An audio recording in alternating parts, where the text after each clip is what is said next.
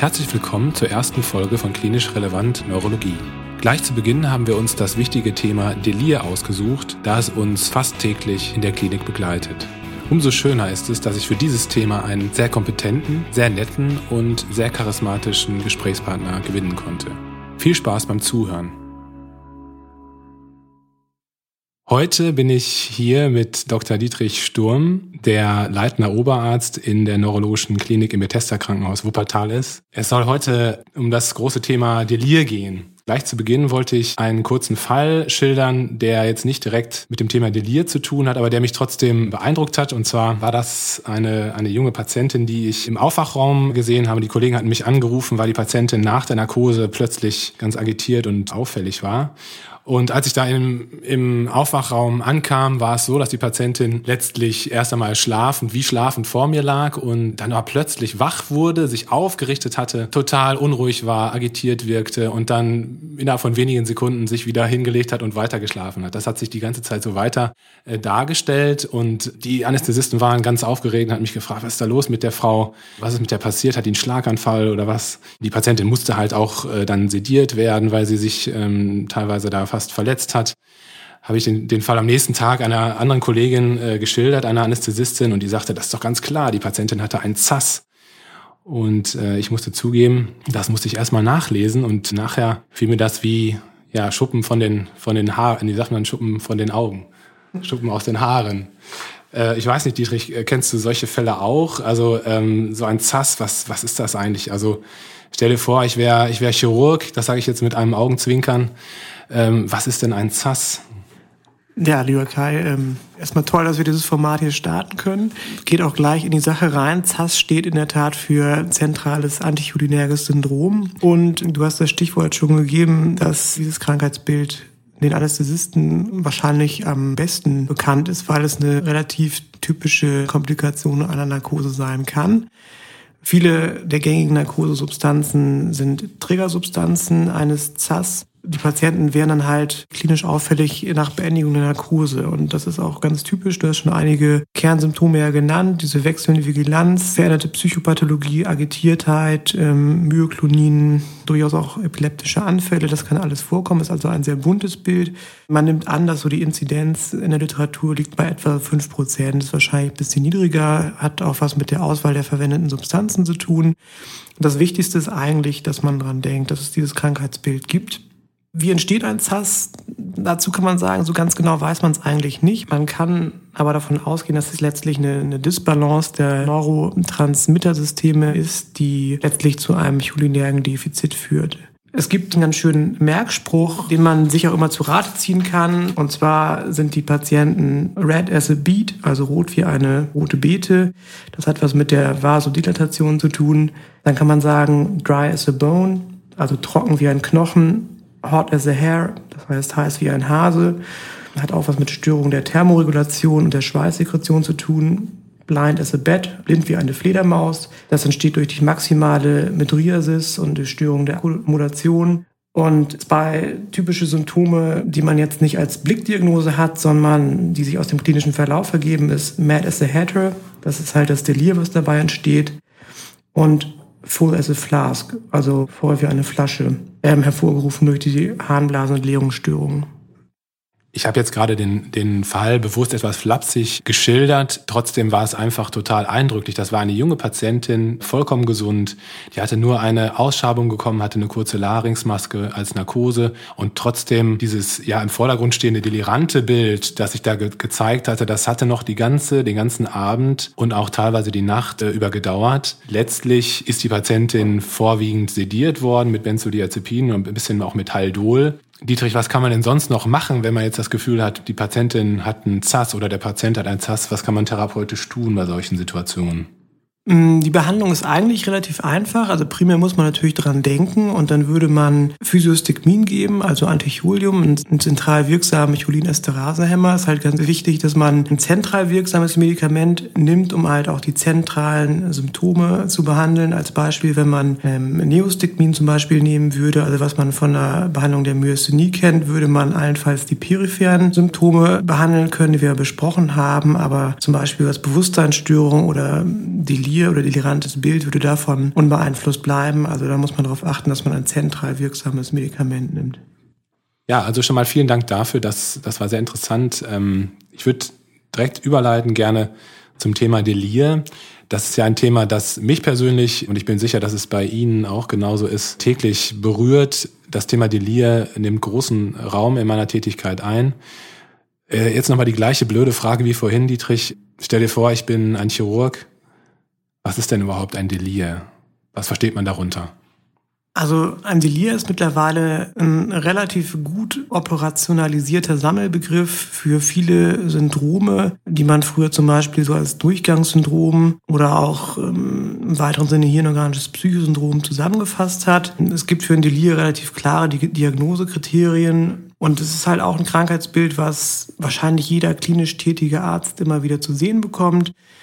Ganz überwiegend muss man sagen, findet sich das Delir bei intensivpflichtigen Patienten. Da gibt es Studien zu, die eine sehr hohe Prävalenz für die Ausbildung eines Delirs auf Intensivstationen postulieren. Und mit sehr hoch meine ich so, also je nach Studie irgendwas zwischen 40 und 80 Prozent. Das hängt so ein bisschen vom Patientenklientel auch ab. Über den Daumen gepeilt kann man sicherlich sagen, jeder zweite auf einer Intensivstation ist gefährdet, ein Delir zu entwickeln. Und ganz plakativ kann man sich ein Delir als letztlich so eine Art akute Organinsuffizienz des Gehirns vorstellen. Also es ist wirklich eine akute und eigentlich auch globale Hirnerkrankung, für die es verschiedenste Auslöser gibt und verschiedenste Risikofaktoren. Ein globaler Risikofaktor ist sicherlich das vorgeschädigte Gehirn, sei es durch neurodegenerative Prozesse oder strukturelle Läsionen wie Schlaganfälle oder Hirnblutungen. Und dann können halt unterschiedliche Konstellationen auf dieses vorgeschädigte Gehirn treffen, also zum Beispiel fieberhafte Infekte, Blutdruckentgleisung, Elektrolytstörung etc. pp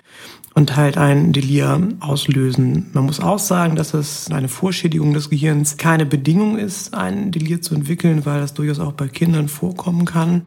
Und ähm, analog zum ZAS, was wir besprochen haben, ist eigentlich auch das Wichtigste daran zu denken, dass ein delirantes Bild vorliegt. Klinisch ist es so, es gibt Kernsymptome, muss man sagen, und das ist sicherlich die verminderte Aufmerksamkeitsspanne, kognitive Störung, Orientierungsstörung, durchaus auch eine, eine mehrfach am Tag wechselnde Vigilanz. Und man kann die klinischen Symptome auch noch in zwei gröbere Gruppen unterteilen, nämlich einmal das hypoaktive Delir, wo der Patient eher in Anführungsstrichen visidiert im Bett liegt wie auch dann das hyperaktive Delir, was durchaus auch mit psychomotorischen Erregungszuständen und auch einer eigentlich produktiven psychotischen Symptomatik einhergehen kann. Darf ich kurz dazwischen fragen, Dietrich? Ähm, du hast vorhin das so ein bisschen pathophysiologisch erklärt, was beim ZAS, was man vermutet, was beim ZAS passiert. Wie ist das beim Delir? Kann man da auch so ein bisschen pathophysiologisch erklären, warum es zu so einer gemeinsamen Endstrecke kommt, sage ich jetzt mal, bei so vielen verschiedenen Auslösern? Wie, wie, sieht das da aus pathophysiologisch?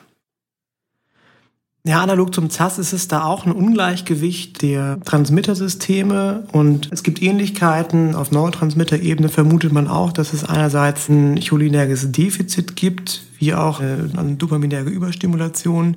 Es gibt eine Sonderform des Delirs, die wir noch gezielt ansprechen müssen, die einen etwas anders gelagerten pathophysiologischen Mechanismus hat, und zwar ist das das Alkoholentzugsdelir. Da scheint es so zu sein, dass da eher ein relativer Mangel an GABA vorliegt.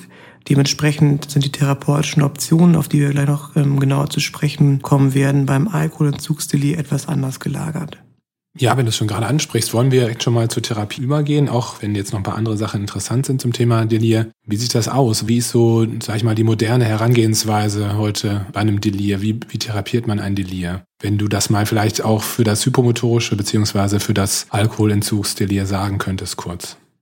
Noch ein, zwei Sätze zur Diagnostik. Also das Wichtigste, sagte ich schon, ist einfach daran zu denken. Und es gibt natürlich Differentialdiagnosen, die man bedenken muss und gegebenenfalls auch ausschließen muss. Man muss sich vorstellen, dass das Delir in der Regel im Unterschied zur Demenz wenig Vorlauf hat, also quasi häufig aus relativer Gesundheit auftritt. Und wenn psychopathologische Auffälligkeiten bei einem sonst gesunden Menschen auftreten, muss man unter Umständen halt eine zerebrale Bildgebung veranlassen, abhängig vom Laborbefund auch eine Liquorpunktion erwägen. Es gilt, etwaige Elektrolytstörungen auszugleichen, Kreislaufnormalisierung anzustreben, durchaus auch Vitaminmangelzustände erstmal zu diagnostizieren und dann auszugleichen. Und wir haben ja vorher schon gesagt, das Wichtigste ist erstmal dran zu denken und den Patienten klinisch im Hinblick auf oder Reduktion der Aufmerksamkeitsspanne, Ablenkbarkeit zu untersuchen. Und es gibt eine Vielzahl von Testskalen, die man auch gut zur Diagnostik wie auch zur Verlaufsbeurteilung einsetzen kann. Da muss man jetzt gar nicht eine besonders herausheben. Es gibt frei verfügbar auch im Internet. Wichtig ist man, dass, dass man das einigermaßen versucht zu objektivieren. Die Therapie des Delirs fängt eigentlich mit der Prävention an. Man muss bedenken, dass ein häufiges Erkrankungsbild ist, dass bestimmte Patienten mit entsprechenden Vorschäden, die wir besprochen haben, gefährdet sind, ein Delir zu entwickeln. Und wenn man klinische Symptome hat, dann gibt es eine ganze Reihe von nicht medikamentösen Therapiemöglichkeiten, die einfach darauf abzielen, die basale Orientierung des Patienten wiederherzustellen. Also es gibt viele Untersuchungen, die ganz einfache Dinge gemacht haben, Orientierungshilfen im, im Krankenzimmer bereitzustellen, sei es eine gut sichtbare Uhr an die Wand zu hängen, Kalender, die Patienten möglichst an einen ausgewogenen Tag-Nacht-Rhythmus zu gewöhnen, sie zu mobilisieren, die Familie in die Genesung mit einzubinden, einfach, dass jemand da ist. Das sind alles wissenschaftlich evaluierte Methoden, mit denen man nicht unbedingt ein Delir prinzipiell verhüten kann, aber die Mortalität und die, die Dauer eines Delirs durchaus beschränken und abkürzen kann. Beim Delir, was sich jetzt vom Alkoholentzug abgrenzt, sollte man prinzipiell mit Medikamenten eher zurückhaltend sein. Wenn wirklich psychotisch produktive Symptome bei einem Patienten vorliegen, ist der Einsatz von Antipsychotikern durchaus gerechtfertigt, aber immer möglichst so kurz wie nötig. Da kann man jetzt gar nicht sagen, dass das eine Medikament dem anderen überlegen ist. Es gibt sicherlich die meisten Erfahrungen mit Haldol. Das ist sicherlich das Medikament, was auch auf Intensivstationen noch am meisten verwendet wird oder von ärztlichen Kollegen, die jetzt aus dem nicht nervenärztlichen Bereich kommen. Wobei man eher sagen muss, dass ich persönlich eher zu Atypikern greifen würde, ohne dass man ein bestimmtes Präparat herausheben könnte, weil es irgendeine wissenschaftliche Evidenz hat. Beim Alkoholentzugsdelir ist es aufgrund des pathophysiologischen Mechanismus etwas anders gelagert. Da wäre es ja sicherlich weit verbreitet, dass man sowohl Benzodiazepine einsetzt. Gleichzeitig, was ja häufig angewendet wird, sind Alpha-2-Agonisten. Da ist Lonidin sicherlich die Leitsubstanz, die man auch immer noch dem Grund einsetzt, weil natürlich auch die vegetativen Symptome, die es beim Alkoholentzug ja zu berücksichtigen gilt, weiter abgedämpft werden. Also ich meine, Tachykardie, Herzrhythmusstörungen, ähm, Hypertonie, all sowas wird durch Clonidin ja auch abgefangen. Und da ist vielleicht noch ein weiteres Präparat zu nennen oder ein weiterer Wirkstoff, und zwar das Dexmedetomidin, was jetzt relativ neu auf dem Markt ist, möglicherweise eine etwas bessere Steuerbarkeit hat und sicherlich in Zukunft noch eine etwas größere Rolle einnehmen wird. Worauf man nochmal gezielt hinweisen sollte, ist, dass man das Delir auf keinen Fall als begleitende Bagatellerscheinung eines ähm, Krankenhausaufenthaltes oder einer schwerwiegenden Erkrankung sehen sollte. Es ist mittlerweile relativ gut erwiesen, dass die Ausbildung eines Delirs nicht nur den Krankenhausaufenthalt ähm, deutlich verlängert, natürlich höhere Kosten verursacht, unter Umständen den Aufenthalt auf einer Intensivstation auch per se verlängert, sondern auch als gut etablierter und unabhängiger Prädiktor für eine gesteigerte Mortalität des Patienten im kurz- und mittelfristigen Verlauf zu sehen ist. Gleichzeitig ist auch relativ gut erwiesen, dass bei vorbestehenden dementiellen Prozessen die Ausbildung eines Delirs und auch nur einer einzelnen Delir-Episode den kognitiven Abbau deutlich akzelerieren kann. Also man muss sich sicherlich von dem Gedanken lösen, dass es irgendwie eine Bagatelle ist, die ja in Anführungsstrichen auf vielen Stationen irgendwo dazugehört, sondern muss das als eigenständige und durchaus auch schwerwiegende Erkrankungsentität wahrnehmen. Das erklärt ja auch, warum viele Kliniken mittlerweile ja so ein richtiges Screening im Vorfeld, vor Operationen zum Beispiel, etabliert haben, um das Auftreten von, von einem Delir ähm, zu verhindern. Ich wollte dich noch was anderes fragen. Du hast gerade die medikamentösen Behandlungsmöglichkeiten geschildert. Mir ist gerade noch mal in den Kopf gekommen, es gibt immer noch Medikamente, wo man sagen muss, die sollte man eigentlich nicht anwenden. Und äh, ich habe das Gefühl, dass sie trotzdem häufig noch benutzt werden. Kannst du da was zu sagen? Welche Medikamente sind nicht gut geeignet, um ein Delir zu behandeln, beziehungsweise die, die Symptome eines Delirs ähm, zu behandeln? Das hat natürlich auch immer was mit der Applikationsform eines Medikamentes zu tun. Man ist natürlich bestrebt, gerade bei hochagitierten Patienten, die nun oral keine Medikation einnehmen wollen, eine intravenöse Behandlung vorzunehmen. Und da gibt es ja im psychopharmakologischen Bereich gar nicht so viel. Aber was es halt immer noch gibt, ist ja zum Beispiel ein Medikament wie Atosil, was IV verfügbar ist, was aber ein sehr ungünstiges Nebenwirkungsprofil hat, explizit auch viele anticholinerge Effekte, so dass es aus meiner persönlichen klinischen Erfahrung eigentlich ähm, obsolet ist und nicht mehr eingesetzt werden sollte. Wie sieht es aus mit, mit Benzos, also mit Benzodiazepin jetzt beim Nicht-Alkoholentzugsdelir? Was kann man dazu sagen? Sind Benzodiazepine gerechtfertigt bei der Delirbehandlung? Naja, wenn man sich halt nochmal vor Augen führt, dass das GABA-Ergesystem beim klassischen Delir, also explizit nicht beim alkoholentzugsbedingten Delir, eigentlich eine untergeordnete Rolle spielt, kann man sagen, dass Benzodiazepine aus pharmakologischer Sicht quasi an, am falschen Transmittersystem angreifen. Natürlich können sie helfen, bestimmte Symptome zu überdecken und eine wirklich krisenhafte Zuspitzung möglicherweise auch zu deeskalieren. Allerdings macht es, wie gesagt, aus pharmakologischer Sicht wenig Sinn. Grundsätzlich sollte man vielleicht nochmal betonen, dass kein Medikament, sei es ein Benzo, sei es Haldol oder ein Atypikum, irgendeinen Einfluss auf das Outcome eines Delirs hat. Es kann, ist eine rein symptomatische Therapie, kürzt aber auch ein Delir nicht explizit ab. Ja, ich glaube, das ist auch nochmal ein wichtiger Punkt. Noch eine pragmatische Frage, die ich habe. Ich weiß nicht, ob du die beantworten kannst. Ich glaube, die ist relativ schwierig. Warum bekommen manche Patienten ein hypermotorisches und manche Patienten ein hypomotorisches Delir? Kann man das pathophysiologisch auch abgrenzen oder wie ist das gelagert? Kann man nicht abgrenzen. Also wie gesagt, es gibt beide Formen. Einmal das hypomotorische und einmal das hypermotorische Delir. Da sind mir zumindest jetzt keine grundlegenden Unterschiede in, den Pathomechanismen bekannt. Ich glaube, der wichtigste Gedanke, überhaupt erstmal mitzunehmen, dass ein hypomotorisches oder ein hypomotorischer Zustand durchaus Ausdruck eines Delirs sein kann, mit allen negativen Konsequenzen. Der Patient aber letztlich genauso ernsthaft erkrankt und einer genauso intensiven Therapiebedarf wie beim klinisch sicher eindrücklicheren hypermotorischen Delir. Also nochmal ganz wichtig, dass der verhangene Patient durchaus auch in einem akuten Delir stecken kann. Und da schließt sich so ein bisschen der Kreis analog zum ZAS. Das Wichtigste ist einfach, dass man dran denkt, dass es sowas gibt, dass man das ernst nimmt und so gut es halt geht, vernünftig behandelt.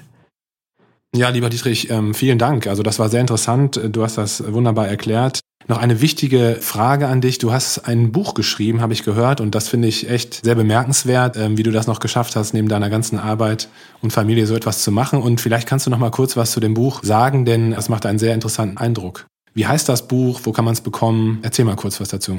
Ja, das Buch habe ich natürlich nicht alleine geschrieben, sondern hatte viele liebe Mitstreiter, die mich und das Herausgeberteam da unterstützt haben. Das Buch beschäftigt sich mit den pathophysiologischen Konzepten, die hinter neurologischen Erkrankungen stehen und hatte in der Idee eigentlich ganz praktische Aspekte, weil mich immer gestört hat, dass man bestimmte Mechanismen, die bei Erkrankungen immer postuliert werden, sich nie so richtig hat ähm, vergegenwärtigen können oder nochmal irgendwo aufbereitet gefunden hat. Als Beispiel, warum bei einem Vitamin B1-Mangel im Rahmen der Wernicke-Enzephalopathie Neuronen untergehen, was ist der Schädigungsmechanismus, Mechanismus? Warum sind gerade die Marmeladkörperchen betroffen? Oder wie entstehen jetzt eigentlich Vasospasmen bei einer Subarachnoidalblutung? Da hatte mich, wie gesagt, immer gestört, dass man das nie so hat nachlesen können. Und dann war meine Idee, okay, wenn es es halt nicht gibt, dann versuche es halt selber mal aufzuschreiben. Und es äh, ist jetzt ein Büchlein entstanden, was auch den Titel Neurologische Pathophysiologie trägt. Wir hoffen, dass es jetzt um den Jahreswechsel 2018, 2019 erscheint. Ist, glaube ich, im, wie sagt man, im gut sortierten Fachhandel und auf allen gängigen Internetportalen erhältlich. Ja, und vielleicht schaut da der eine oder andere rein.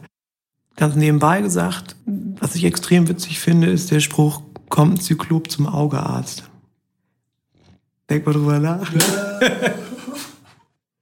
Ja, ich finde das super spannend und äh, ich denke, wir werden hier auf der Internetseite auch den Link zur Bestellung veröffentlichen. Dietrich, vielen Dank für deine Zeit und für deine Mühe. Das war echt ein super interessantes Interview und ja, ich hoffe, es hat Ihnen allen auch gefallen und hat Ihnen wichtige Einblicke in die klinische Neurologie gebracht.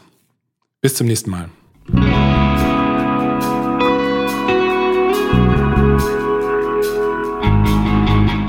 Für Fragen, Anregungen und konstruktive Kritik können Sie sich gerne über kontakt.klinisch-relevant.de an uns wenden. Auch ist ein Informationsaustausch über unsere geschlossene klinisch relevant Neurologie Facebook-Gruppe möglich, wenn Sie möchten. Vielen Dank fürs Zuhören und bis bald.